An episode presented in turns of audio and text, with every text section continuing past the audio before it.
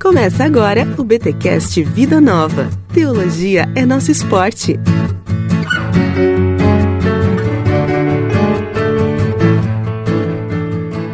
Muito bem, muito bem, muito bem. Começa mais um BTcast Vida Nova, o de número 14.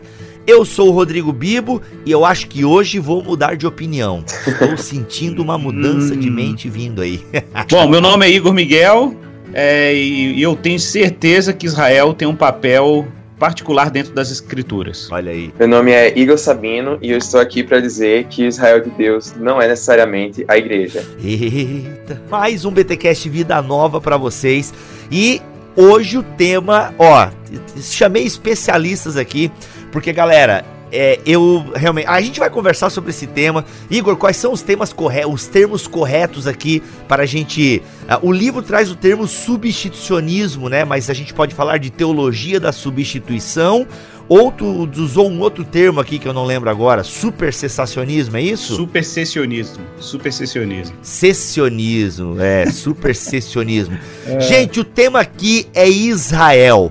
Geral, inclusive tem aqui no feed do Bibotalk um dos primeiros episódios que eu gravei com o Mac lá no passado remoto do Bibotalk, nós falando sobre Israel de Deus e defendendo a ideia de que a igreja é o novo Israel, é o verdadeiro Israel, que Deus não tem mais um plano separado para o povo judeu, porque eles negaram a Jesus.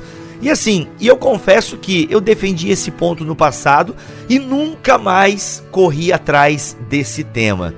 E aí a Vida Nova vem e me lança esse livro que é A Importância de Israel cujo autor é o. É, bem, falar inglês aqui perto desses dois Igors é sempre complicado, né? Que o autor é. Qual que é o nome do autor, Sabino? Você que tem contato com ele há mais tempo aí? É o Gerald McDermott. E aí a Vida Nova traz a importância de Israel, porque o cristão deve pensar de maneira diferente em relação ao povo e a terra. Meus amigos, é um tema é, que você deve ouvir esse podcast aí desarmado, veja a opinião do autor. E eu trouxe aqui né, dois camaradas que é, conhecem o livro e compactuam ah, deste tema, compactuam da maneira de pensar do autor. Gente, vamos ser direto ao ponto aqui, mas antes eu queria pedir que o Sabino se apresentasse à audiência do Bibotalk. O Igor vocês já conhecem, já está aqui, é, volta e meia aparece aqui no Bibotalk, mas o Sabino é a primeira vez. E aí, Sabino, quem é você? Então, olá pessoal, meu nome é Igor Sabino, eu sou de Campina Grande, Paraíba. Eu sou graduado e mestre em Relações Internacionais uhum. pela Universidade Estadual da Paraíba. Agora, a partir do ano que vem, você doutorando em Ciência Política na, pela Universidade Federal de Pernambuco. Olha aí. E sou aluno do Philos Leadership, Philos, é, Philos Project Leadership Institute. Que, que é, é um projeto... Ah, para, do... falou rápido demais. É Philos? Tá. Hum. É Philos Project, uhum. que é um, um projeto nos Estados Unidos que eles têm é, promovida essa ideia de um novo sionismo cristão. Uhum. E eles têm um programa que é o Philos Leadership Institute, que é para jovens cristãos que querem se engajar também com assuntos relacionados a Israel e ao Oriente Médio. Então, eu fui selecionado por eles uhum. para participar disso ano passado. Uhum. Que legal, cara. Seja bem-vindo aqui ao BT Cash. Muito obrigado. E, ó, só pra vocês saberem, gente, são dois Igors, tá? Então um é o Sabino, o outro é o Igor mesmo. Beleza? Então quando eu falar Igor, é o Igor. Ou que é o Igor que vocês já conhecem. Igor, a gente tem, e você que é um, um adepto da teologia reformada, né? Aí, é, reformada estricto senso mesmo, calvinista, é, a, a, gente aprendeu com Calvino, com Lutero, né? Inclusive, quando eu e o Mac gravamos sobre o Israel de Deus, a gente utilizou até um artigo da Fides Reformata, que eu não lembro quem é o autor. Mas é muito forte, né, Igor, essa ideia de que a igreja substitui Israel. A gente consegue localizar um pouquinho, cara, por que, que a gente pensa dessa maneira? Consegue fazer um, um, um histórico rápido então, para nós? Ou ir direto ao ponto, é, né? Onde tem essa essa mudança. Então, Bibo, né? assim, é, na verdade, cara, assim, isso, isso, tem uma série de fatores, existem fatores históricos, assim, ao longo do desenvolvimento da teologia cristã, que são importantes da gente estar tá destacando. Mas eh, se, se, a gente pudesse. Bom, depois a gente vai ter tempo de conversar mais sobre isso. Há um tempo atrás, eu, eu escrevi uhum. um texto chamado Israel de Deus, um artigo que está até no meu blog, o Igor Pensar, né? Ah, se alguém botar no Google uhum. Igor Pensar e, e, Israel de Deus. Tem link, é, vai ter link aqui. aí o PDF é, vai ter o pessoal ter acesso. Ah, uhum. Nesse texto, eu proponho um, um, uh, um, caminho intermediário entre, vamos dizer assim, um filo, o que eu chamo de filosemitismo, ou um, um. Porque muita gente chama esse movimento de favorecimento teológico a Israel de é, é, sionismo cristão, né? É o nome que se dá para esse tipo de movimento. Uhum. Tanto que o, o, próprio, é, o próprio Gerald, ele tem um livro que ele organizou a autoria dele, está em inglês. Um outro livro chama O Novo Cristianismo, o Novo Sionismo Cristão, é The New Christian Zionism né? E, e o subtítulo é uhum. é uma perspectiva nova sobre Israel e a Terra, né? Em que ele de novo traz essa questão, mas são com vários autores, inclusive alguns autores são reformados, tem autores mais da linha é, é, da linha wesleyana e tem pessoal mais da linha, vamos dizer assim, uh, dos judeus messiânicos mesmo, né? Aquele pessoal que a gente já conversou aqui no, no, uhum. no BTcast, né? Uh, o que é interessante é, de mencionar assim é que um trabalho interessante que o Gerald faz, ele faz questão de, faz, de, de explorar isso é que ele vai mostrar uma diversidade de abordagens ao longo da história do cristianismo sobre ah, o Israel étnico, né? Que quando a gente fala Israel aqui, a gente tem que deixar claro que a gente está se referindo àqueles que são fisicamente descendentes de Abraão, ligados à linhagem judaica, né? Então, não, a gente não está aqui falando de Israel, a gente tem que deixar isso claro, porque às vezes o pessoal espiritualiza o termo Israel, né? E, e fica, ah, o Israel espiritual e tal. Que até por conta dessa nossa herança, né? Que pelo que eu vi no Exato. livro, já vem lá desde o segundo século, cara, né? O, Exato, Irineu, o Justino essa galera já vai é. espiritualizando o termo Israel, né? Existe uma, uma hiper alegorização, né? Uhum. E, e por, por, mais que, por mais que você vá, por exemplo, para Calvino e você veja em Calvino talvez assim uma, uma, ponderação, porque ele não chega a ser extremamente alegórico, mas é, mas você já vê em Calvino essa tentativa de uma leitura histórica. No movimento puritano, a gente vai ter vários movimentos que vão, vão considerar Israel importante ah, em algum nível. É, isso não é muito claramente desenvolvido, mas a gente já vê uma, uma, uma importância histórica que vai desaguar, inclusive mais tarde, em iniciativas missionárias protestantes particularmente o anglicanismo, a gente pode destacar aqui, uhum. né, que, que tem uma preocupação missiológica com os judeus étnicos, né? Uhum. Até por causa dessa inspiração de que, caramba, Deus também tem os seus eleitos en, entre os judeus, então uhum. a gente não pode negligenciar o trabalho missionário entre os judeus, porque de acordo com Paulo, aí ele tem uma leitura de Romanos 11, né, uhum. é, Deus há de cumprir as profecias para os israelitas também, depois que houver chegado a plenitude dos gentios, né? Uhum. Ah, muita gente, assim, da linha dispensacionalista não teria problema com essa afirmação. O que é curioso é que a gente está vendo pessoas não dispensacionalistas, como Gerald e tem outros autores, que hoje estão tendo esse olhar né, um olhar renovado sobre o Israel étnico. Uhum. Ah, tem, um, tem um. Depois eu daqui a pouco vou mencionar um outro artigo em inglês que me chamou muita atenção, porque é um autor presbiteriano. Ah, daqui a pouco eu cito o nome dele. Uhum. E, e ah, só para botar como enriquecimento, mas a gente não tem nada dele em português, inclusive, podíamos ter, né? Uhum. Mas de fato, se a gente observar, a teologia pactual, a teologia da aliança, que é muito forte na tradição reformada, que para muita gente poderia soar como anti-favorecimento ao Israel étnico, né? Uhum. É, é, é, é, se você faz uma leitura adequada dos pactos, a gente vai ver justamente o contrário, assim.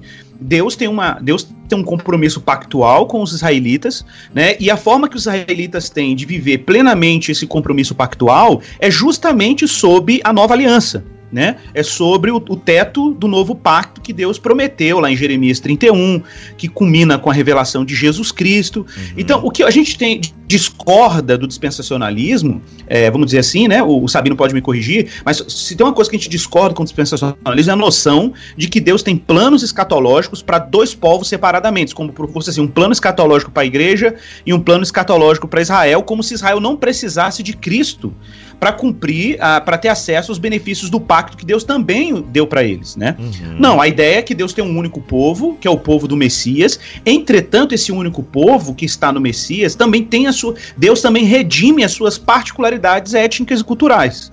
Então, por exemplo, o fato de, de, a igreja ser composta, por exemplo, de africanos, de árabes, né, brasileiros, etc., não significa que não esteja contabilizado no plano redentivo, né, nessa unidade que nós temos em Cristo, que cada uma dessas nações tragam as suas riquezas vocacionais para dentro da aliança, uhum. né? O que, entendeu? Ah, então, tipo assim, não é que a gente está dizendo que ah, Deus tem um plano redentivo para Israel fora de Cristo. Não é isso. Uhum. É que, na verdade, Deus vai recuperar as promessas pactuais para Israel sob a aliança, sob a nova aliança, uhum. né? Então, a, é, é, tem, tem que deixar isso claro. Existe um sentido que existe é, particularidades culturais que são típicas do judeu, é, compromissos pactuais, etc. Uhum. Mas que é, esses compromissos só fazem sentido uma vez que o judeu se conecta a Cristo. Uhum. O que uhum. seria uma teologia da substituição?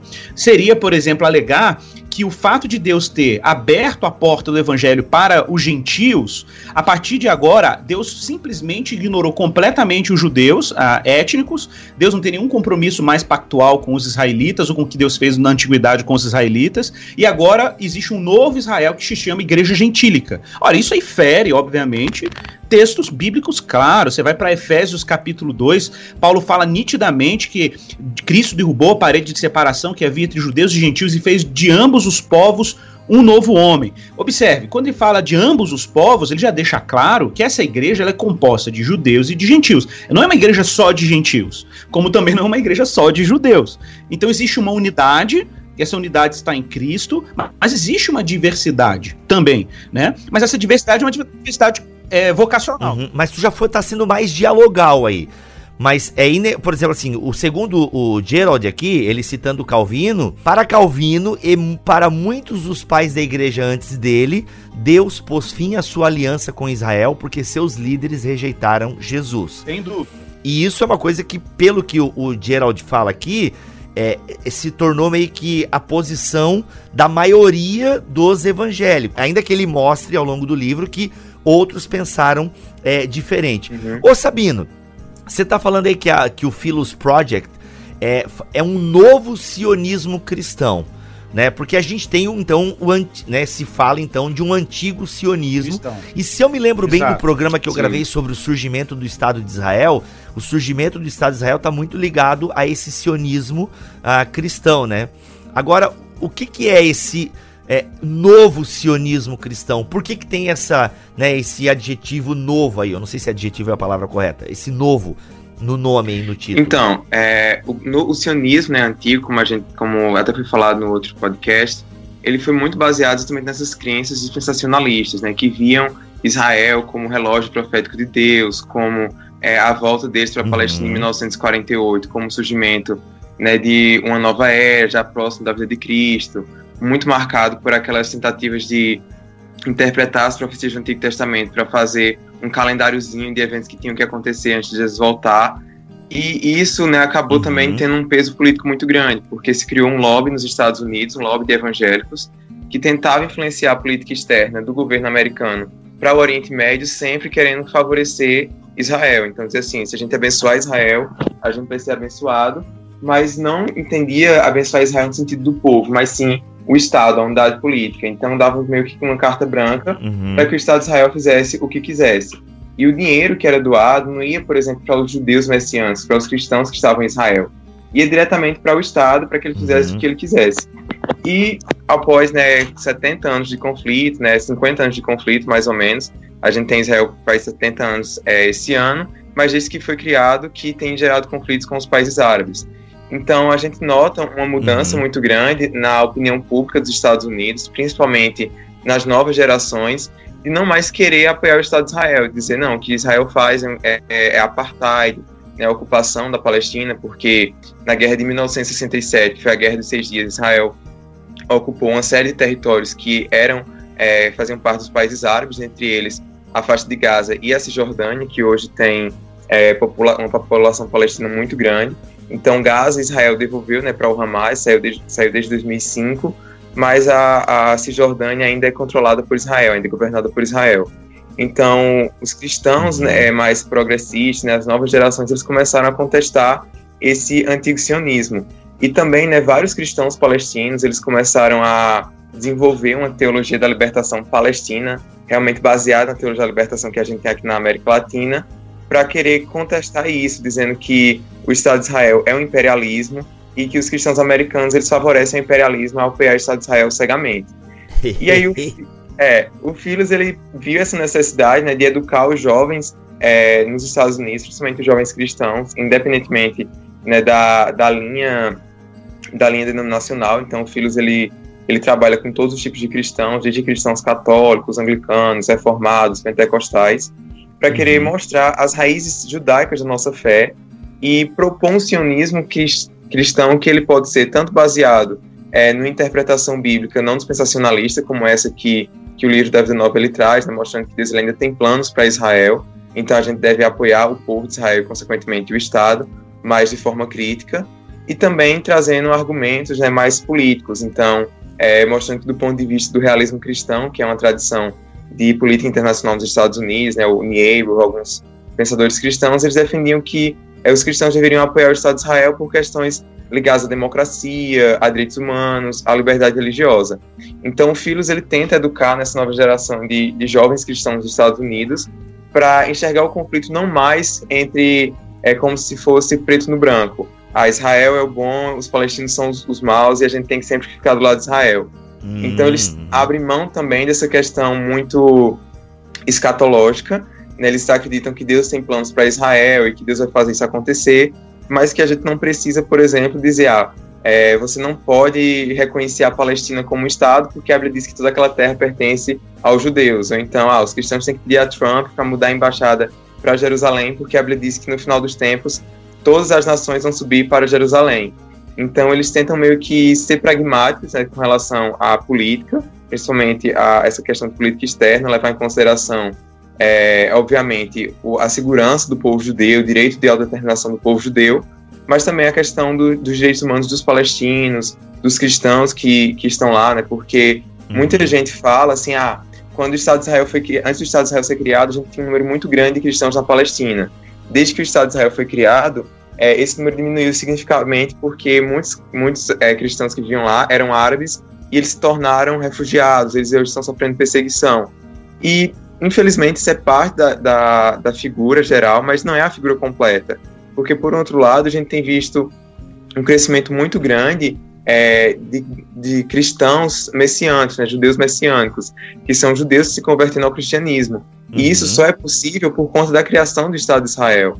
A gente tem também os cristãos arameus, que são cristãos que é, são ainda descendentes desde Abraão, né, eles falam que na Bíblia diz que Abraão era arameu, e eles falam aramaico, e muitos deles sofreram perseguição em vários países árabes, e o único lugar em que eles estão conseguindo florescer e, manter viva ainda as tradições, manter vivo o aramaico, que era a língua que Jesus falava, é em Israel. Então, o Filhos, eles apoiam um projeto que até o, o é citado nesse livro, né, o Chad, que é um líder cristão arameu, que ele já tem concorrido a vários cargos é, políticos dentro de Israel, exatamente para dar voz a essa minoria cristã, e ele tem um projeto, por exemplo, de manter viva é, a, a língua aramaica, é para manter uhum. essa tradição, manter essa ligação que os cristãos eles têm com, com a terra de Israel.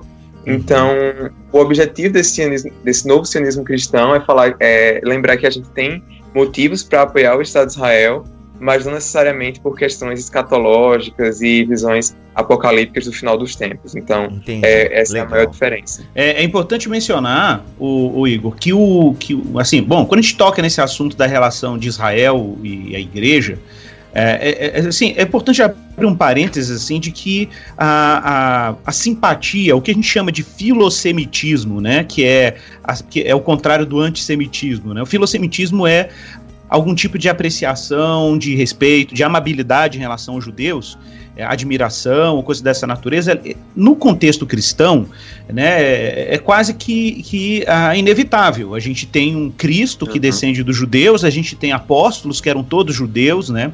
A gente tem uma Bíblia, grande parte da nossa Bíblia, né, o cano é, hebraico do Antigo Testamento é um cano dos judeus. O Novo Testamento, todos os autores são judeus, com exceção de Lucas, né, que escreveu Atos aí, e o Evangelho que tem o nome dele. E, e, então, assim, parece, parece que é meio inevitável que o cristão tenha algum tipo de filosemitismo, né? E até por uma questão de gratidão. Eu me lembro que uma vez um estudioso, eu não me lembro o nome do, do acadêmico, mas eu adorei essa frase dele, dizendo que a, a preservação histórica dos judeus deveria ser assim deveria ser tratado com uma de grande importância para os cristãos, porque a existência histórica dos judeus é um testemunho histórico do povo que Jesus veio. Imagina se Hitler tivesse tido sucesso e eliminasse completamente o povo judeu da face da terra. Né? Uh, e aí, de repente, a gente de demoraria poucos séculos para uh, Jesus ser tratado ainda mais como um mito histórico, né? Porque a gente uhum. não teria, a gente não teria mais esse grupo histórico chamado judeu, eles poderiam virar uma lenda, podia virar como se fosse, sei lá, os visigodos, uma, um vulto histórico do passado, uma etnia que desapareceu. E não um povo que está aí historicamente existindo, dando testemunho da, da, pelo menos do contexto histórico de onde Jesus emergiu. Claro que, que, que a proposta do sionismo cristão vai para além disso, né? A, até por causa dessas leituras bíblicas que são feitas que é, muita gente poderia alegar que são leituras dispensacionalistas, o que é um desconforto, por exemplo, para o segmento ah, reformado, né? Mas é, é, o que a gente tem percebido é que as leituras são estritamente bíblicas, assim, né? E, e, e, tem muita plausibilidade textual. O dispensacionalismo progressivo não entra aí, será? Eu não conheço bem o dispensacionalismo progressivo, mas eu sei que ele é diferente do tradicional. Não, sim, claro. os dispensacionalistas progressivos eles são bem mais simpáticos à noção de, de uhum. uh, um sionismo cristão, né? Uh, e, uhum. e eles vão dizer assim cometem menos essa falha. Mas, é, mas é, na verdade, essa conclusão ela independe, inclusive, dessas linhas uh, escatológicas, né? Se você vai, se você pega uhum. o livro do Gerald, por exemplo, ou outros artigos de autores que trabalham temáticas próximas, uh, uma leitura, por exemplo, de Romanos 11, uma leitura adequada de Romanos 11, uma leitura adequada de Efésios 2, né? É, isso, isso fica muito nítido. Uh, o que, claro, Romanos 11 é bombástico. Romanos 11, Paulo é explícito ali, cara, dizendo que o endurecimento veio em parte a Israel até que. Então se fala até que, então o endurecimento aos israelitas é temporário. E Paulo já começa esse trecho de Romanos 11 dizendo assim: por acaso rejeitou Deus o seu povo? E Paulo é categórico, ele diz de modo nenhum. E aí ele vai mostrar como prova de que Deus não rejeitou o seu povo duas razões. A primeira é que ele mesmo é um judeu que crê em Jesus, então é a prova de que Deus não rejeitou o seu povo, porque se Deus tivesse rejeitado, nenhum judeu podia entrar na aliança, mesmo na nova, mesmo na nova aliança. E segundo, é, é, é que ele vai dar razões escatológicas. Aí o próprio texto de Paulo, ele vai citar o profeta Isaías, lá para baixo do capítulo 11, e ele vai dizer assim: não, Deus endureceu os, os, judeus temporariamente até que haja entrada à plenitude dos gentios, até que a, a parcela gentílica da igreja chegue ao seu, ao seu, à sua plenitude, seja lá o que for isso, porque tem uma discussão se plenitude é um número específico de gentios, porque se for a gente aí tá mais pro calvinismo do que para outra coisa, né? e há quem uhum. diga que seria uma espécie de qualificação, tipo, Deus tem um propósito específico para as nações gentílicas crentes, ele vai cumprir isso e quando isso se cumprir, ele vai voltar a, reaver os seus compromissos pactuais com os judeus. Aí fala, então, Deus desviará de Jacó suas impiedades e todo Israel será salvo. Aí quando ele fala todo Israel será salvo, Aí tem uma discussão, mas a interpretação sionista cristã é que todo Israel aí significa todo o povo de Deus está, que está aliançado no Messias Jesus Cristo, né? Então aí tem uma abrangência, uhum. alcançaria de novo os judeus, eles entrariam no pacto novamente, né? Então, é, aí, claro, existem várias interpretações, aí, é, aí por exemplo, no dispensacionalismo hoje, é, e até mesmo algumas linhas filosemitas de inspiração dispensacionalista, entende, por exemplo, que o fato de existirem um número hoje expressivo de judeus que creem em Jesus no mundo e que não abrem mão de se identificar enquanto judeus, apesar de serem crentes em Jesus, que são os judeus messiânicos, que a gente já falou aqui, né? Eu vou usar um termo judaico aqui, né? uhum. né? o, o, judeu kosher, o judeu messiânico kosher, né? Porque o kosher é o, é o puro. Então, assim, o judeu messiânico uhum. kosher, que não é esses neo-judaizantes que se apropriam do, do termo, né? É, eles, por exemplo, a, o fato de eles estarem se convertendo desde os anos 70 e tem tido realmente um número muito expressivo, principalmente em Israel, de judeus que creem em Jesus, isso sinalizaria para alguns intérpretes o fato de que Deus está começando a dar início a um processo de cumprimento desse texto aí de é, Romanos 11. Eu não chego no mérito dessa interpretação, há quem o faça? Eu não sei se o Gerald faz isso, tá, ou Igor, você pode me ajudar, Sabinho? É... Não, ele, ele quer mais uhum. que tudo isso está acontecendo é é algo parcial, mas ele também não, não quer entrar no mérito de ver se a profecia está se cumprindo Exato. ou não. Ele deixa isso bem aberto. Isso, essa prudência é fundamental. Porque, por que, que essa prudência é fundamental? Porque você pode reconhecer simplesmente o que está dado no texto bíblico sem se arriscar nessas especulações escatológicas. O que está dado no texto bíblico? Uhum. É que Deus, apesar da, da, das distinções étnicas entre judeus e gentios, a, a gente tem evidências disso, a gente não tem, não tem, tempo talvez de falar aqui, mas a gente tem evidências disso em Atos, assim. Em vários momentos, o apóstolo Paulo, né, e um dos grandes mitos que eu escuto por aí as pessoas falarem, por exemplo, é assim, que Paulo tinha o nome de Saulo quando era judeu, e aí quando ele virou cristão, ele recebeu o nome de Paulo, né? E a gente escuta isso é, muito. E na verdade, isso é um erro até assim, cultural. Todo mundo que é um pouco familiarizado uhum. com a cultura judaica sabe que os judeus possuem dois nomes. Um nome que eles chamam de diáspora uhum. e o um nome étnico deles, o um nome de, de bar mitzvah, de circuncisão, né? Então, o Paulo, uhum. Pedro tinha. Pedro tinha o nome de Keifa, que é Cefas em hebraico, e tinha o nome de, de Petros em grego, que era a versão, era um nome, a pronúncia gentílica, né? Ou o nome gentílico que ele adotava quando estava com gentios. A gente tem vários. É o nome da banda, né? Ele criou uma banda. Aí. é. então, então, você tinha, você tinha é, dois nomes, isso era comum. Então, Paulo, quando usa o termo Paulo é utilizado enfaticamente no Novo Testamento, mais do que Saulo, porque é o nome que ele está sendo usado, tá, está utilizando junto à missão gentios, não que, não que ele tenha substituído o nome judaico dele, né? Ô Igor, eu vou te interromper, eu vou te interromper. Me interrompe. Peraí, vamos lá. Eu quero saber o porquê eu, Rodrigo Luiz de Aquino, acreditava e por que que eu defendia e como eu, a maioria, né, pelo que o próprio Gerald fala, a maioria dos evangélicos defendem essa substituição.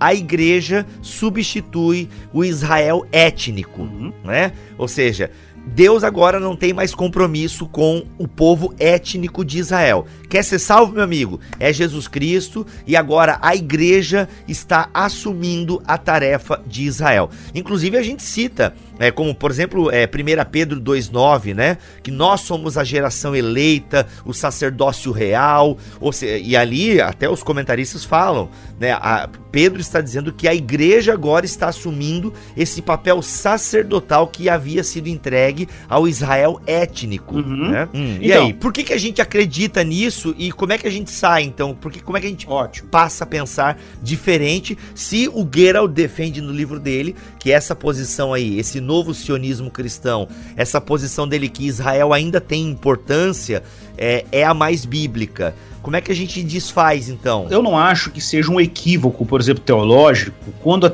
a tradição antiga do cristianismo faz uma aproximação entre a noção de Israel e igreja. Eu não acho que, eu não acho que seria possível eclesiologia, ou seja, a doutrina da igreja, uhum. sem algum tipo de aproximação entre a teologia do Antigo Testamento de uma nação eleita, de um povo eleito. Tá? Eu acho uhum. que existe uma aproximação sim, existe um ponto de interseção sim. Acho, inclusive, que eventualmente, quando Paulo, por exemplo, fala então todo Israel será salvo, existe uma discussão. Para mim, Israel será salvo é um nome, ah, é, uma, é, é, Paulo está se referindo ali a todo o plano escatológico de Deus de ah, redimir um povo para si. E esse povo, quando na linguagem de Paulo, para mim não é estritamente os judeus étnicos. Para mim é os judeus étnicos uhum. e também os gentios. O problema da teologia da substituição é que ela ignora os judeus étnicos. Ela vai dizer o seguinte: esse todo Israel sal, será salvo é lido como o Israel espiritual, Isso. que é a igreja, que é basicamente composta de gentios. E os judeus são completamente ignorados. Isso, isso para mim me parece uma óbvia infração do que Paulo diz em vários textos nas suas cartas. Porque o Paulo insiste de que a igreja é uma comunidade mista. É uma comunidade composta de judeus e não judeus. O fato de hoje a gente ter uma minoria judaica dentro da igreja, né? Claro, hoje já é um número crescente, mas ainda ínfimo diante do, da grande comunidade de gentios, não significa que, que essa eclesiologia apostólica ela, ela esteja, ela tenha sido superada. Entendeu? Acho que não. Então, se ela não uhum. foi superada, então existe um espaço para essa comunidade chamada igreja, né, para esses dois grupos étnicos. Bom, o que, que vai acontecer com o tempo? Com, com, para mim tem várias razões, mas uma razão histórica, se eu pudesse falar assim, onde que começou a treta? Cara, a treta ela começa, por incrível que pareça, não é nem do lado da igreja. A treta começa, por incrível que pareça, do lado dos judeus. Quando isso acontece? Isso acontece uhum. no conselho que os judeus elaboram na, em 95 depois de Cristo, um concílio, um conselho, né, que é o conselho de Jâmnia ou o conselho de Avner, que há uma discussão se foi nesse conselho que foi definido o cano do Antigo Testamento ou não, mas não quero chegar no mérito. Uhum. Mas foi um, foi um conselho importante, porque foi nesse conselho que os judeus redefiniram o judaísmo, porque não tinha mais o templo, o templo foi destruído no ano 70 pelos romanos, uhum. então eles precisam reinventar o judaísmo, um judaísmo sem templo, sem sacerdote, sem sacrifício, né? O que para os judeus que criam Jesus, os chamados nazarenos, que era o nome antigo desse movimento, né, de judeus que criam Jesus, os nazarenos eles não tinham um problema com isso, porque eles tinham Cristo. Cristo resolvia o problema do sacrifício. E do Mas templo. o judeu lá, é, e do templo. E o judeu lá que não cria em Jesus, como é que ele ia fazer? Então eles tiveram que reinventar o judaísmo, que a gente chama de judaísmo rabínico, né? Ele surge aí no ano 95 Nesse conselho foi feita uma oração, uma oração judaica. Olha que coisa interessante. Chama Birkat Haminim, quer dizer bênção dos hereges. Essa bênção dos hereges era uma oração que ela não, ela não era escrita, era uma oração oral que foi incorporada no corpo de orações judaicas tradicionais. Eu não vou usar os termos hebraicos aqui, é uma oração que chama. É, é, ai, ai, esqueci o nome agora. Pique, pique, ai, ó, esqueci o nome Fica da oração. Calma, Daqui a pouco respira, eu lembro. respira. Pode Daqui falar em pouco- hebraico. Se tu lembra em hebraico, pode ser em hebraico. Daqui, daqui a pouco eu lembro o nome da oração. É muito tempo fora do movimento judaizante, aí eu, eu É. tenho que lembrar. ok. Então, e existia uma oração, essa oração uma chama 18 bênçãos, né? A Shmone Esre, lembrei o nome, Shmone Esre, 18 bênçãos. Eles adicionaram uma décima nona, e, e olha que interessante isso. Ah, é, Inácio, não é Inácio de Antioquia, a Eusébio, que escreveu História Eclesiástica, ele menciona que essa bênção, na verdade, era uma maldição em que o, o judeu que cria em Jesus, que estivesse na sinagoga, quando participasse das orações públicas judaicas, nessa oração ele não ia participar, porque ela dizia o seguinte: Malditos sejam os nazarenos e que os seus nomes sejam riscados do livro da vida. Então, quando, quando o- alguém se calava na sinagoga nessa oração, eles identificavam que estava ligado ao movimento de Jesus ou não. E aí essas pessoas eram expulsas das sinagogas. Por que, que isso é dado importante? Porque o primeiro esforço de, de tensão entre judeus e, e a igreja cristã partiu das sinagogas judaicas. Claro, a igreja, em contrapartida, vai reagir a isso historicamente. Não somente a isso, mas a um outro movimento no segundo século, que é o movimento do Bar Corba, ou Bar alguns chamam de Bar é, Bar- é, tem outros nomes que o pessoal chama em português, mas o nome hebraico é Bar Korba, né? Que foi um líder judeu que fez uma revolução política contra o Império Romano, Uhum. conseguiu até ficar independente temporariamente do Império, né? E Bar Korba foi declarado Messias, né? E, e- e por ocasião desse movimento, os judeus que eram cristãos, obviamente, não apoiaram outro Messias, porque eles criam que Jesus era o Messias. Então, isso, de novo, cria uma tensão.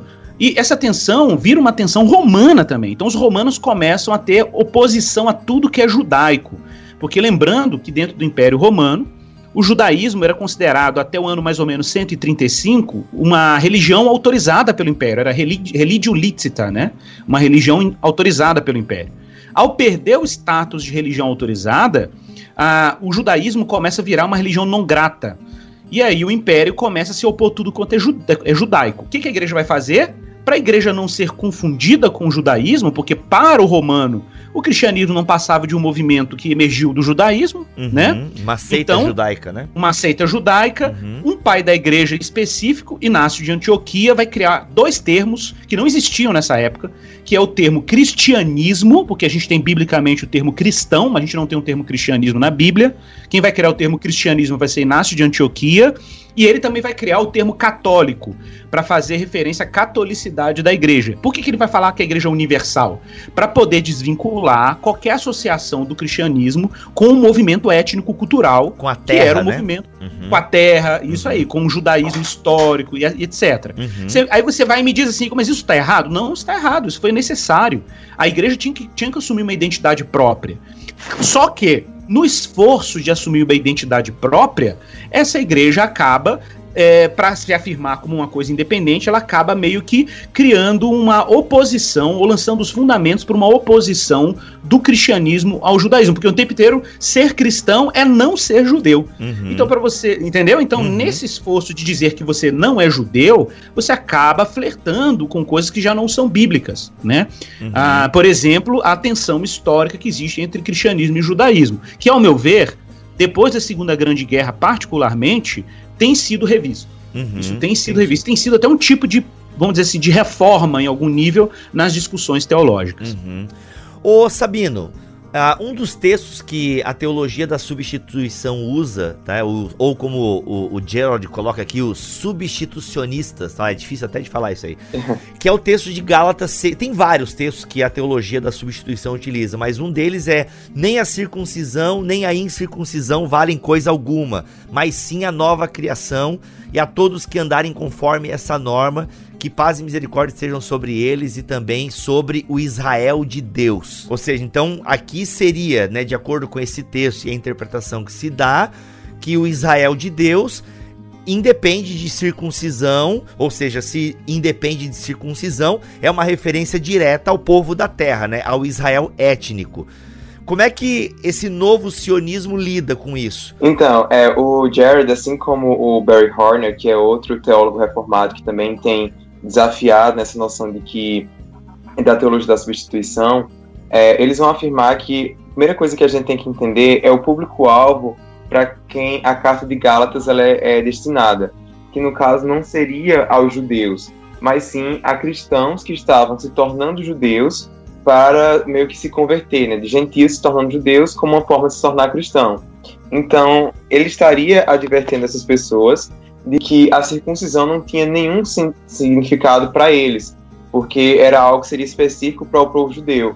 E até mesmo nesse, nessa parte que faz a, a, paz esteja sobre o povo de, e o Israel de Deus, né, esse termo no grego, essa partícula, essa, é, e o Israel de Deus, eles vão argumentar que está fazendo exatamente essa distinção entre os cristãos gentios e os que seriam, que a gente pode hoje dizer, os judeus messiânicos, seriam aqueles judeus que eram cristãos. Então, os autores eles vão sustentar de que, por meio que, por mais que o, a carta de Gálatas fala que não existe mais nem gentio, nem judeu, né, nem, nem grego, nem, nem, nem judeu, nem homem, nem mulher, isso não significa que Deus ele está abolindo as distinções étnicas que vão existir entre os judeus e os gentios, da mesma forma que é, Deus não, não vai fazer, não vai abolir as distinções que há entre homem e mulher. Então, por mais que tanto o homem quanto como a mulher eles precisem da mesma graça para ser salvo, da mesma fé em Cristo, mas a gente vai crer que existem é, atribuições que são específicas para o homem e atribuições que são específicas para a mulher, principalmente no contexto do casamento, né, o complementarismo. Então, mesmo seria com relação é, ao povo de Israel. Deus ele tinha planos específicos para a nação de Israel e esses planos permanecem. E é interessante porque quando a gente vai ler o Antigo Testamento, vai ler os profetas, a gente vai ver que Deus ele tinha promessas específicas não apenas para a nação de Israel no sentido é, da nação como um todo, mas a gente pega, por exemplo, a profecia de Isaías 19 e a gente vai ver que Deus ele tem promessas específicas para o Egito, promessas específicas para a Síria.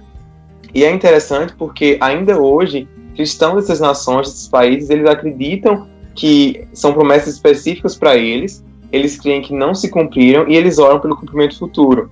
Então, por exemplo, eu tive no Egito em 2015 e eu visitei uma igreja lá, que é a maior igreja do Oriente Médio, a igreja presbiteriana, a Casa do Bara. E o, o lema da igreja é Isaías 19, porque eles falam que, é, com base nessa profecia, Deus tem planos para o Egito que vão redundar em paz para o Oriente Médio, e eles oram com base nisso. A mesma forma, alguns cristãos assírios que é, moram no Iraque, né, e muitos deles foram é, expulsos pelo Estado Islâmico em 2014, e quando encontrei alguns deles que eram tornado refugiados na Jordânia, eles falavam: a gente tem certeza que a gente vai voltar para nossa terra, que Deus vai nos abençoar lá, porque a profecia de Isaías 19 fala sobre isso. Então não é algo que é só para Israel, só para os judeus, mas Deus, na sua graça, ele é, levantou né, propósitos específicos para nações diferentes. Então, gente, ó, só quero avisar você, querido ouvinte, que realmente nós não temos como é, puxar todos os fios que essa perspectiva traz. Sério, então assim, esse livro eu acho que ele é fundamental, tanto para você que tem dúvidas, para você que é dispensacionalista, para você que é, como é que é o termo Igor que você usou no começo? Eu, é que eu falo cessacionista. Supersessionista ou supersessionismo? Então, ou seja, você que acha que não tem vínculo algum. Então eu tenho duas perguntas que eu quero fazer para vocês aí da mesa, mas a primeira é a seguinte: quando eu era do movimento pentecostal, que é dispensacionalista é, em sua essência, Uh, eu lembro muito, né, de pregações do tipo assim: Queridos irmãos, Jesus vai voltar, vai descer sobre o Monte das Oliveiras e quando Jesus, eu acho que é o Monte das Oliveiras, se não é esse monte, me desculpa, pessoal, mas é, eu tô puxando da memória aqui coisa de 10 anos atrás. E ele vai descer, e ou seja, na segunda vinda de Jesus, o povo judeu vai reconhecer Jesus como Messias, né? Ou seja, então o, o Israel étnico vai reconhecer Jesus como Messias, e aí vai ter aquela, aquele tempo, aquela coisa toda e tal. O que acontece? Como é que esse novo sionismo vê essa questão? Porque como é que fica a missão da igreja? Ah, se Deus tem um plano, né, não abandonou as suas promessas para Israel, se eu entendi bem o que vocês falaram até agora. Deus não abandonou, Deus continua tendo uma história com o Israel étnico, né? O, pelo que eu entendi aqui, os gentios eles foram agregados, né? São os associados, digamos assim, a essa história que Deus está construindo, tá? A, a gente deve evangelizar os judeus ou não, porque Deus tem um plano com eles. É, meu, aí me veio outra pergunta aqui agora, né? Como é que fica essa negação do povo judeu? É, pô, me veio várias perguntas agora, gente. eu nem sei se vai dar tempo de eu fazer todas aqui, mas como é que é? Vamos ficar nessa primeiro, né? A gente deve evangelizar os judeus ou não? Porque Deus tem continua o plano com eles, de alguma forma eles vão reconhecer Jesus como Messias, ou não? É tarefa da igreja e evangelizar é, os judeus. Como é que quais são as implicações desse novo sionismo cristão? Como por exemplo para a missão da igreja? Bom, é, eu queria só dar uma ênfase então nesse aspecto, o Bíblia, porque é o seguinte: é, uma vez que, curiosamente, curiosamente, a teologia da substituição ela trouxe um, um, uma negligência missiológica. Ah, não sei se você sabe, mas assim, o investimento em missões com judeus, ah, em comparação a outros contextos missionários, é muito baixo. Por exemplo, a gente tem vários trabalhos missionários com os palestinos e com os judeus é simplesmente há uma, uma negligência. Eu acho que tem duas razões. Uma razão é a teologia da substituição, que faz com que as pessoas olhem para os judeus com, com certo desdenho teológico mesmo, que, o que é obviamente um, um engano, né? E o outro lado parece que é uma coisa assim, é, não é politicamente correto evangelizar judeus, né? Porque há essa sensação de que ah, os cristãos sempre tentaram, em determinados momentos, forçar os judeus à conversão. Lembra logo da Inquisição Católica, né?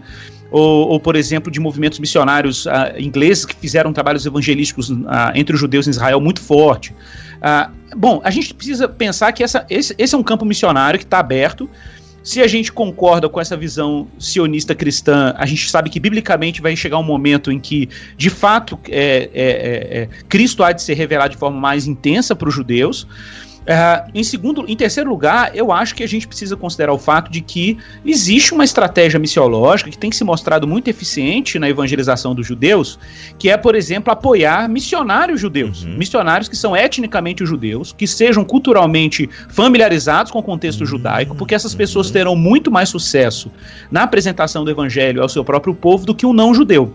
Até porque não judeus costumam, na hora uhum. de evangelizar um judeu, trazer muito desse. Uh, desse eu não diria um antissemitismo, porque eu não gosto muito de simplesmente dizer que quem crê na teologia da substituição é um antissemita. Eu acho que muita gente faz isso eu, eu acho isso eu acho isso um é exagero. É pesado, né? Ah, uhum. pode ter uma distorção teológica, uma uhum. insuficiência teológica, mas você dizer que é antissemita eu acho muito pesado. Mas é fato que muitos, muito da linguagem que é utilizada, por exemplo, por, por cristãos na hora de evangelizar o judeu, remete ao judeu frases antissemitas. Então, vou dar um exemplo aqui. Né? É, quantas vezes ah, cristãos com boas intenções chegam para um judeu numa evangelização e falam assim: ah, mas vocês mataram Jesus na cruz.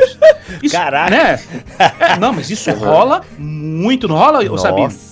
Com certeza. Isso rola muito. E aí, quando o judeu escuta aquilo, aquilo remete frases, porque todas as perseguições antissemitas da história, principalmente oriundas de como de países cristãos, usavam esse tipo de alegação. Cara, eu vi um trecho de um discurso de Hitler no Museu do Holocausto em Israel, estava passando um vídeo, e o Hitler fazendo um discurso citando trechos do Antigo Testamento, trechos do Novo Testamento e dizendo assim: porque nós vamos dar um fim ao povo do Antigo Testamento, porque eles crucificaram Jesus Cristo. Então, cara, ele, esses termos eram utilizados por antissemitas, né? Então, na evangelização de judeus, você tem que tomar muito cuidado. Eu, eu, gosto de citar um exemplo aqui de um movimento que é o Jews for Jesus, né? Que é um movimento, o Judeus por Jesus, que é um movimento americano de evangelização de judeus. Tem algumas críticas, tem gente que faz muita crítica ao Jews for Jesus, mas eles têm uma longa experiência de evangelização com judeus, né? E, e eles são odiados por muitos judeus por causa disso, justamente porque eles têm muita familiaridade com a cultura, porque são judeus, né?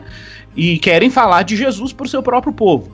Então acho que realmente um, um sionismo uh, cristão, um novo sionismo cristão, não dispensacionalista, ele deve se comprometer em algum nível, uh, ou sustentando ou apoiando iniciativas missionárias uh, que, que sejam maduras, né, e que sejam familiarizadas com o contexto étnico dos judeus. Eu acho que esse é um ponto. Um outro ponto que eu queria enfatizar, Bibo, é que, na verdade, hoje a gente está vivendo um momento na teologia especificamente, desde, a, de, desde o fim da Segunda Grande Guerra, que, e que tem sido crescente, que a gente chama de terceira busca do Jesus histórico, a própria nova perspectiva paulina, NPP, com todos os seus méritos e deméritos, né? Tudo isso tem devolvido a noção uhum. de Jesus como judeu. Por quê? Porque durante muito tempo na, na história da teologia, Jesus era ignorado como judeu. Né? Jesus era visto como um, um, um homem, Messias, abstraído do seu contexto cultural. Né? Então, hoje existe um esforço muito interessante na teologia. A gente pode citar nomes aqui como Ip Sanders, uh, o N.T. Wright, o William David Davis, o, uh, uh, como é que é o nome dele? depois, daqui a pouco eu lembro. Eu tô hoje ruim de nome. Até aquele Juster, né, que a gente falou dele lá no... É, é, o Juster já não é muito assim da academia, né? Ele tá mais pro judaísmo messiânico. Uhum. Mas eu tô pensando aqui nos nomes acadêmicos mesmo, né? Ah, a gente tem aí. Como é que é o, o, o Sabino livro A Sombra do Templo? É do Oscar Scarsound, né? Isso. O Oscar Scarsound, então a gente tem vários nomes aí importantes. Ah, o William David Davis, é, da Inglaterra, da igreja, que é, um, que é um calvinista, inclusive, que escreveu um livro chamado. Ó, oh, imagina, o cara escreveu esse livro nos anos, acho que anos 30 é, por aí. E aí ele tem um livro que chama Paulo e o Judaísmo Rabínico, ele tem, em, em que ele tenta demonstrar, minto, nos anos 50 que ele escreveu esse livro, ele tenta demonstrar é, o quão judaico Paulo é, apesar de ter um compromisso de evangelizar os judeus, os gentios, né? Então, assim, a gente precisa é, entender que tem um cenário teológico que, tá, que está favorecendo ah, esse, esse olhar, esse, essa visita ah, aos textos bíblicos que tratam os judeus como um povo que ainda Deus tem algum compromisso pactual com eles, e esse compromisso pactual encontra sentido dentro da nova aliança em Jesus Cristo. Bom, acho que esse que é um avanço assim, né, na teologia contemporânea. E claro que isso nos desafia teologicamente, missiologicamente e por aí vai. Então, eu concordo com o que o Igor falou. É, eu acho que tem muita gente que realmente tem esse preconceito de evangelizar o judeu, até mesmo por achar por conta do holocausto e todo esse trauma.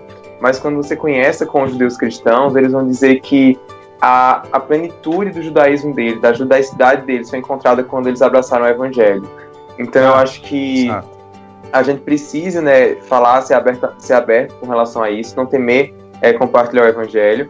É, em Israel talvez é um pouco complicado estrangeiros fazer isso, mandar missionários é, estrangeiros para Israel, porque é por mais que o país ele defenda né, a liberdade religiosa, segura a liberdade religiosa para os cristãos, mas ele tende a ver com maus olhos esse tipo de iniciativa, até por conta de todo esse trauma né, que é recorrente com relação aos cristãos. Mas em Israel existem vários ministérios, como One for Israel, que tem evangelizado judeus. E eu acho que não apenas isso, mas a igreja ao redor do mundo ela pode estar aberta também para alcançar os judeus, porque muitos israelenses eles não são é, religiosos. A maioria dos, dos israelenses hoje, os judeus que moram em Israel, eles são é, secularizados, são jovens. É, muitos acabam adotando outras religiões que não são o judaísmo, então eles viajam muito para a Ásia, eles têm muito é, esse fascínio pela nova era, pelo hinduísmo.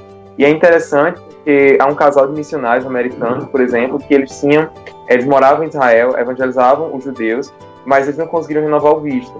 E a estratégia que eles tiveram foi de ir para o Nepal, porque todo israelense, né, tanto homem ou mulher, eles têm que servir ao exército. E quando eles passam né, o tempo no exército, eles ganham uma viagem para algum lugar do mundo. Muitos gostam de vir aqui pelo, pela América do Sul, Brasil, né, Bolívia, enfim mas muitos também vão para a Ásia, principalmente para o Nepal, para a Tailândia. E esse casal decidiram começar né, um ministério na Tailândia, todo em hebraico, exatamente no Nepal, quer dizer, todo em hebraico, para alcançar esses jovens é, mochileiros israelenses. Então, eu acho que as portas estão abertas, né, não é, tanto em Israel, apesar de que a gente já vê várias igrejas, né, inclusive a própria Hillsong está é, tá começando um ministério em Israel. E eu acho assim, que nossa visão desse novo, novo sionismo cristão é que cremos, como fala em Romanos 11, cremos nas profecias que no fim dos tempos ele realmente ele vai é, mostrar a mesma graça para os judeus de uma forma específica. Mas isso não anula aquilo que Paulo fala, né? Versículos antes de Romanos 11, que é como é que as pessoas vão se converter, como eles vão ouvir se não há quem pregue. E além disso, o judeu que, que morre hoje, ele vai para onde? Ele não vai para o céu, ele vai para o inferno. Se a gente realmente acredita que a salvação é somente por meio da fé. Então, a gente precisa evangelizar os judeus hoje, mas na expectativa daquilo que Deus vai fazer no fim dos tempos, no levamento futuro. O próprio Paulo, ele fala sobre isso, né? Aqueles que vão se convertendo, é, mesmo durante esse período de, de endurecimento da nação. Então, eu acho que uma das principais né, consequências desse novo sionismo cristão é exatamente renovar esse fervor pelo evangelismo entre os judeus. Uhum, uhum. Gente, olha só, o livro são nove capítulos é, com apêndices, tá? E ainda tem mais uns três ou quatro apêndices, não tem um apêndice, né? A gente não falou aqui a questão da terra, né? Que isso aí é o da outro programa Que, e olha só, o livro diz o seguinte aqui: a compreensão equivocada da grande história, o primeiro capítulo. Depois, o Novo Testamento ensina que a igreja é o novo Israel, onde a gente focou um pouco nesse capítulo aqui no nosso papo. Quem entendeu direito? Uma história do sionismo cristão a partir do segundo século. Aí, se eu não me engano aqui, ele vai fazendo um resgate de pessoas que já no passado tinham esse, esse entendimento, né? De que, não, peraí, Israel não foi descartado não, cara. Ah, é isso, né, Sabino? Se eu me lembro bem. Exatamente. E ele vai trazer vários puritanos, pais da igreja, isso. vários. John, vai ter Jonathan Edwards depois. Sim, o próprio o, Barth. Karl Barth. Ô, ô Biba, eu quero inclusive reforçar, cara, que a gente tem um texto aí, como esse é um, é um, é um BTcast especial aí da, pela, pela Vida Nova. Uhum. Eu tenho um artigo no, no site do Tuporém, que é um texto que é, até um capítulo do livro trata sobre essa questão, a questão do, da Palestina, que acaba sendo evocada uhum. numa discussão sobre essa, porque a gente fala sobre essa escolha e tudo, existe uma tensão, porque muita gente podia dizer assim: ah, tem cristãos que apoiam as políticas bélicas de Israel contra os palestinos, uhum. baseado nesse tipo de teologia. Muita gente diria que essa teologia é uma teologia colonialista, né? No final das contas. Então tem, tem essa crítica também da, da linha mais progressista da teologia evangélica. E aí eu fiz um texto que se chama Israel e Palestina, Considerações tá no Tuporém, né, no Tuporém, onde que eu proponho o que eu chamo de filosemitismo crítico. É um textinho curto, na verdade, são tópicozinhos assim, em que eu, porque que a, a, minha percepção sobre como a gente lida com a questão palestina, a relação do Israel moderno com a Palestina, né, e aí a gente apoia tudo que Israel faz porque é um povo escolhido, é, eu tenho algum nível de promessa para eles, né, e aí eu proponho uma crítica sobre essa questão, eu acho que vale a pena acho que vale a pena dar uma lida também. Legal. É o capítulo 6 do livro Objeções Políticas. Isso. E o que dizer dos Exato. palestinos? Aí tem o capítulo 4, examinando mais de perto o Antigo Testamento, salvação para o mundo por meio de Israel. Cara, eu preciso ler urgente esse capítulo aqui examinando mais de perto o Novo Testamento, um futuro para o povo e para a terra de Israel, os seis que eu já falei, objeções teológicas, a primeira aliança se tornou obsoleta, que é a pergunta que eu ia fazer. Fica aí, ó, vou ter que ler no livro, né? Pô, a gente fala de uma nova aliança, velho. Então, pô, a antiga já é Elvis, né, como diz o outro. Então tá aqui, ele tem, ele, ele responde essas objeções teológicas. Se tudo isso for verdade, o que fazer agora? A gente respondeu basicamente aqui agora. E seis propostas que ele apresenta. Depois tem apêndice e índice. Gente, tá aí. Lançamento de edições Vida Nova. O, o link está aqui na descrição deste BT Cash. Igor, mais uma vez, obrigado, cara, por fazer parte já. Eu vou ter que te. Cara, você vai ter que assumir que é Bibotal que é aí também agora, que é BT Caster, né? Tá. a galera não sabe, é que talvez para você ouvinte, é, mas o Bibo tá falando isso, mas o cara participou aí de um programa já tem tempo. É que nós já gravamos vários que virá em janeiro. Aguarde, aguarde. Vocês vão ouvir muita voz do Igor. Cara, obrigado por ter participado mais uma vez aqui do BTcast, cara. Ah, foi um prazer. É nós. E Sabino, cara, legal, muito prazer te conhecer e vamos tentar fazer mais pautas juntos aí. Se Deus quiser, é um privilégio para mim estar aqui, sou ouvinte do BTcast já faz um tempo e agradeço muito pelo convite. Ó, oh, que bom. Gente, vocês perceberam que é isso, né? A gente trouxe uma, um contraponto ao que a gente já falou aqui em episódios anteriores. A ideia é a gente construir juntos é, um pensamento, ter um posicionamento crítico, enfim, muito legal. Igor, despede-nos com uma benção judaica então. Ele sempre faz isso comigo, essa pegadinha no final. Ah, meu Deus, eu não vou fazer isso não, mas eu vou. vou... uma benção judaica. Ah, pode ser a benção de Paulo. Paulo era judeu, né, cara? Então tá. Eu, é. aprendi que é tudo, estamos tudo junto aqui. Então, tá. Somos todos herdeiros de Abraão. Ah, então tá bom. Não, mas assim, eu acho que é, não existe bênção judaica, ou vamos dizer assim, mais fundada nas promessas de Deus aos patriarcas do que, do que as bênçãos que Cristo nos deixou, né? Lembrando que uhum. a revelação de Jesus ela só foi possível porque Deus criou é, esse contexto cultural, religioso. Deus se revelou né, aos israelitas na antiga aliança e o ápice dessa revelação é o próprio Cristo. Né? A gente não precisa criar uma tensão aí entre Antigo Testamento e Novo Testamento, entre Antiga Aliança e Nova Aliança. O que a gente vê é, é uma continuidade pactual que culmina né, em Jesus e que Jesus seja sempre isso para gente, né, esse centro de sentido, de discernimento e que Deus nos abençoe. Amém. Amém.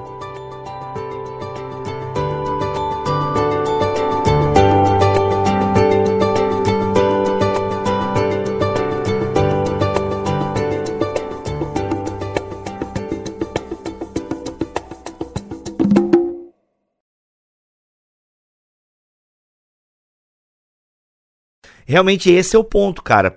Esse é o sangue da nova aliança. O que, que Jesus quer dizer com nova aliança agora? Porque no Antigo Testamento, se eu lembro bem, tem uma inclusão dos estrangeiros, né?